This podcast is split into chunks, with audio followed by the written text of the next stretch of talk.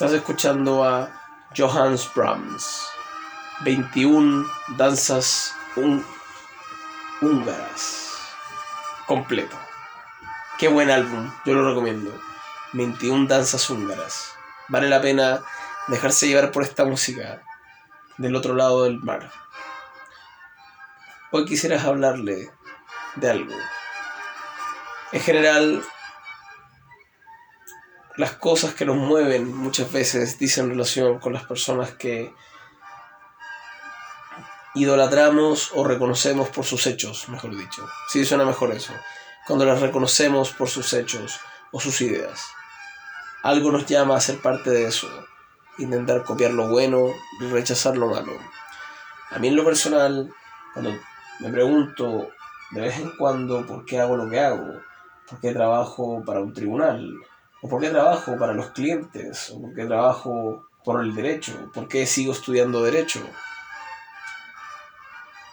pues lo hago porque me gustan dos cosas del derecho y de lo que me he enamorado. Y me he enamorado de que.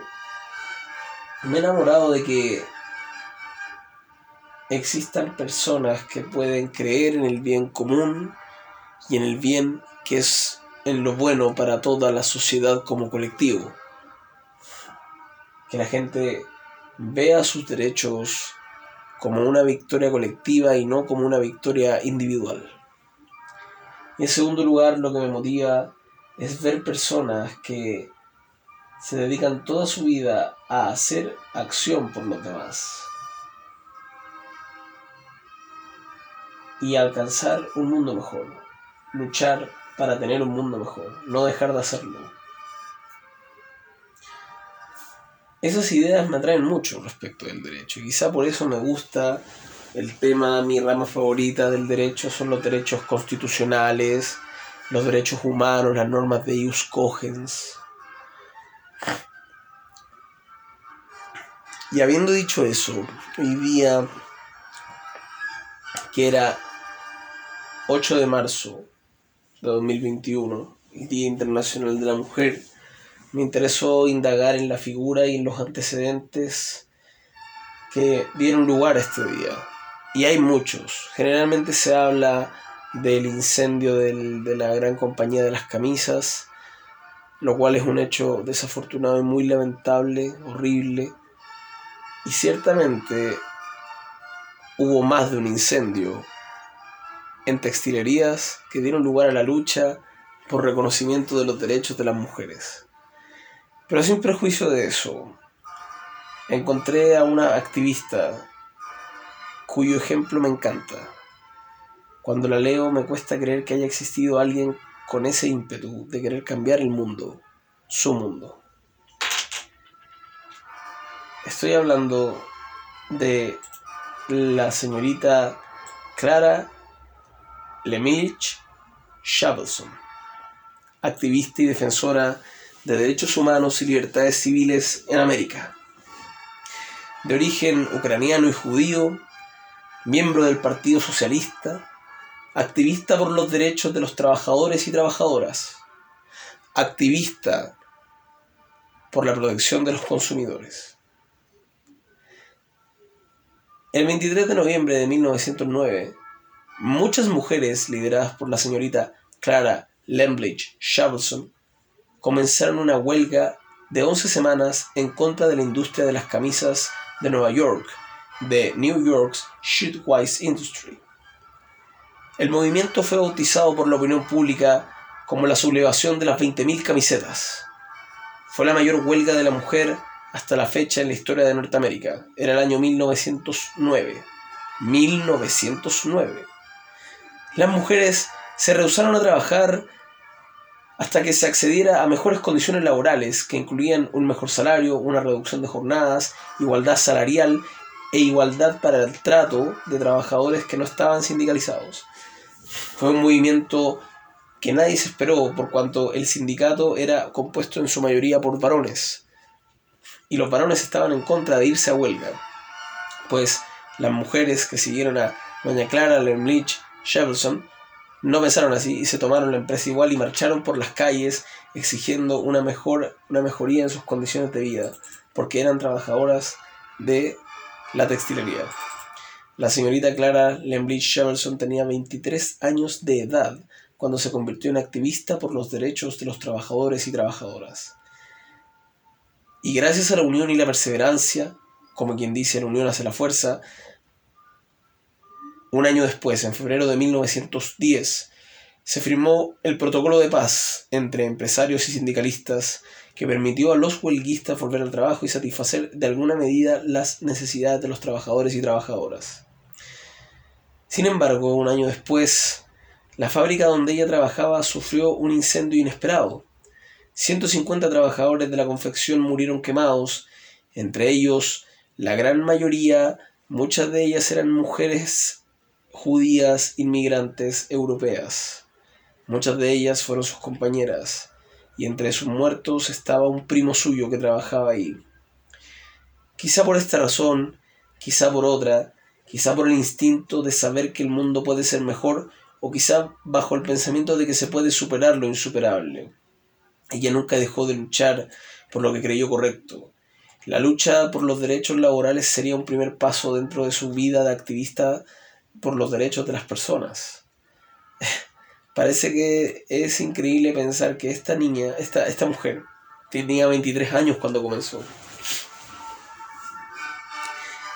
Cuando tenía como 5 años, ella quiso ejercer su libertad de pensamiento y aprendió a leer ruso a pesar de que su padre le presentó objeciones diciéndole que al ser ucraniana y judía debía hablar en yiddish y leer yiddish.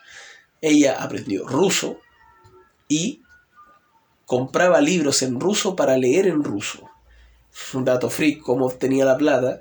Bueno, se dice que ella obtenía plata eh, cosiendo ojales o escribiendo cartas a sus vecinos que no sabían leer y escribir. Con esa platita ella compraba libros en ruso para poder leer y con sueños de tener un mejor pasar y ejercer el socialismo revolucionario, terminó emigrando a Estados Unidos en 1903. Quizá ahí le vino la pregunta de decir, a pesar del cambio de siglo, ¿por qué las condiciones laborales son tan pésimas? Y eso fue lo que motivó a la huelga del 23 de noviembre de 1909. Su siguiente lucha, tras la quema de ese de, ese, de esa fábrica donde siempre quizá estuvo el dolor fue el sufragio universal igualitario. Los derechos laborales de las mujeres eran muy importantes, pero podían ser más que solo un derecho cuando estuvieran en el trabajo, sino la idea de que hubiera voto para ellas, reconocidos ante la ley.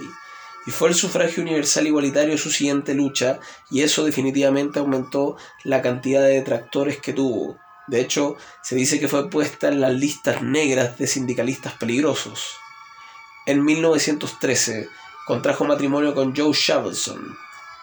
Se dedicó a, colgar un tiempo la cinta revolucionaria para dedicarse a las labores del hogar y criar a sus hijos, hasta que su iniciativa progresista la llamó a formar parte de una organización de consumidores compuesta por amas de casa trabajadoras que denunciaron la colusión de las carnicerías kosher. El proyecto se llamó The United Council of Working Class Housewives y posteriormente se rebautizó como el Consejo de Mujeres Progresistas. Ya a su edad madura no dejó de accionar por lo que consideraba justo. Se dedicó a protestar a lo largo del siglo XX contra la creación y creación, fabricación y em, eh, ¿cómo se llama? ejercicio de armas nucleares. Se, se opuso al ejercicio de armas nucleares, promovió, la ratificación de la Convención de Naciones Unidas contra la Tortura, fue un activista en contra de la guerra de Vietnam, forjó alianzas de compañerismo con la Sojourners for True, que era una, organización de derechos civiles de mujeres afroamericanas. Eh, es increíble pensar que inclusive a la edad de, quizá más allá de los, de los 70, cuando ya estaba incluso, cuando terminó su vida activa y pasó a la vejez, eh, se dice que escribía cartas al, director del, del, instituto geriátrico donde ella vivía, pidiéndole que con toda la institución eh, mostraran una carta de apoyo y dieran recursos a un movimiento de campesinos agrícolas eh, llamado Campesinos Unidos de América para acabar contra la explotación de, mm, trabajadores mexicanos. La historia de esta mujer en verdad que me impactó demasiado porque es una chica que es una mujer que vivió para enrostrar, una mujer que vivió para luchar, una mujer que nunca se ha cansado de decir lo que pensaba y de pensar que el mundo puede ser mejor si se hacen las cosas bien. Tanto me sorprendió esta historia que escribí un poema, o quizá un cuento, no lo sé, pero en mi imaginación veo lo siguiente.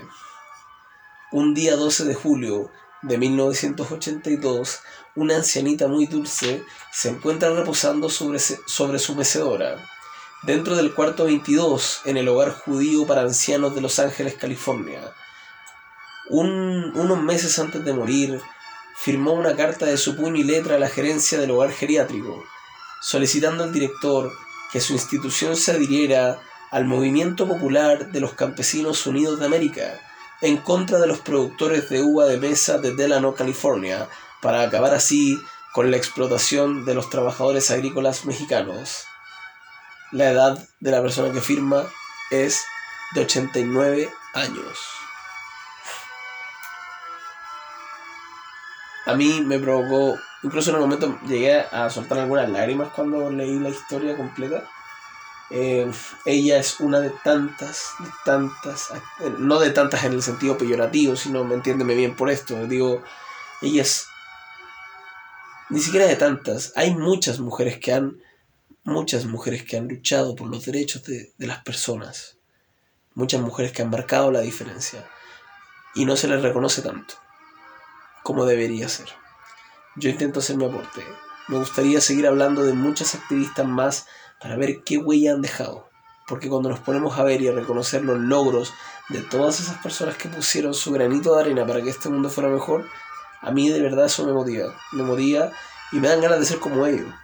No para que un pelmazo hable, hable sobre mí casi como 30 años después de que yo muera, no sino porque ayudé a forjar algo, ¿cachai? Muchas personas reconocen, ya sea porque sus padres o abuelos se lo contaron, la existencia de esta persona porque se preocupó por los demás. Eso es muy hermoso de pensarlo. Bueno, y con eso termina este podcast, que eh, era para conmemorar, em, conmemorar y recordar de alguna u otra manera eh, a todas aquellas personas que han dado su vida, que han dado su tiempo, que han dado todo para procurar por la igualdad de los derechos de la mujer. En este caso, doña Clara Lemlich Shavelson es una activista por los derechos humanos y por las libertades civiles y fue muy reconocida por eso y tenía que hacerle un homenaje. Y por lo demás, la conmemoración es general. Es general porque se refiere a todas, todas estas mujeres que día a día están sufriendo vulneraciones, a todas las personas que se identifican con el género femenino también y que eh, no, no encuentran la aceptación en la sociedad en la que viven. Yo quiero un mundo donde la gente pueda ser feliz y de eso se trata la vida.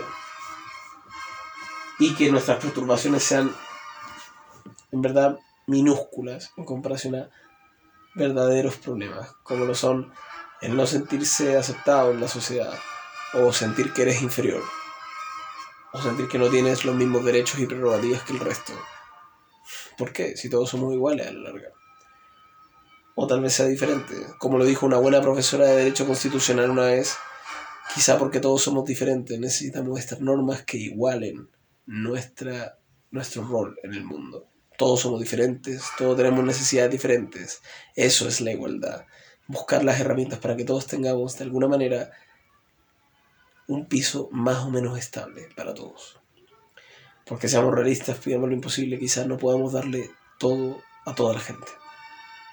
Pero eso ya es otro cuento de otra historia. Me despido con ustedes, Tomás Marguerite Ross, consultor en derechos humanos y libertades civiles, abogado. Te, te daría todo mi currículum, pero la verdad que no es necesario. No es necesario. Un saludo fraterno a todos.